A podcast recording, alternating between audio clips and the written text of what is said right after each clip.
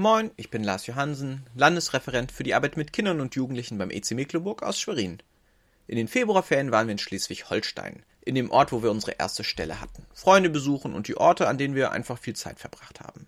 Als wir ankamen, haben unsere Kinder erstmal aus dem Auto gelassen und sie haben den ganzen Vormittag am Strand verbracht. In den Sandhügeln gespielt, rumgetobt und das war einfach richtig schön. Ich saß auf einem Stein und habe ein Buch gelesen. Irgendwann setzte sich meine Tochter so neben mich und schaute einfach aufs Meer hinaus. Nach einer ganzen Weile sagt sie irgendwann, ach, uns geht's so gut. Wir dürfen einfach an der Ostsee sein. Den ganzen Tag. Wir sind so reich, wir müssen nicht Skifahren, nicht nach Mallorca.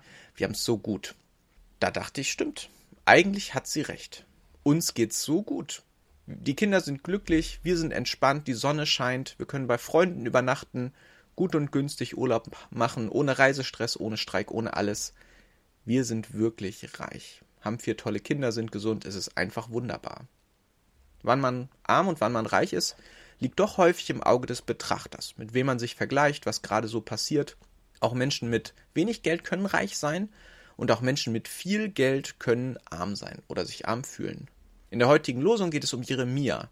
Über seine Einkommensverhältnisse steht leider nichts in der Bibel und mir ist auch darüber nichts bekannt, aber es wird deutlich, dass er vollkommen von seinem Volk abgelehnt wird und dass er diese ja fehlende Anerkennung als wirkliche Armut erlebt. Die Losung steht in Jeremia 20, Vers 13 und lautet: Singet dem Herrn, rühmt den Herrn, der des armen Leben aus den Händen der Boshaften errettet. Ich finde Jeremia wirklich eine spannende, aber auch sehr zerrissene Persönlichkeit. Er hat einen klaren Auftrag von Gott bekommen, gegen den er sich jedoch mit Händen und Füßen wehrt. Als er ihn doch übernimmt, fühlt er sich sehr verpflichtet und tut alles, um ihn auch zu erfüllen. Denn sein Auftrag ist nicht leicht. Er soll dem Volk sagen, dass sie auf dem völlig falschen Weg sind. Sie sind von dem Weg abgekommen, den Gott für sie vorhergesehen hat. Und das wollen die Leute natürlich nicht hören. Und so passiert genau das, was Jeremia von Anfang an befürchtet hat. Das Volk will Jeremia wortwörtlich erschlagen und so wird er eingesperrt und angekettet. Und völlig aufgewühlt bringt Jeremia all das vor Gott. Und mitten in dieser Verzweiflung, wo er alles hinschmeißen möchte, wo er an allem zweifelt, kommt es zu dieser bemerkenswerten Losungsaussage. Und ich finde es wirklich toll. Vor Gott darf getobt, geweint, geschrien und gezetert werden.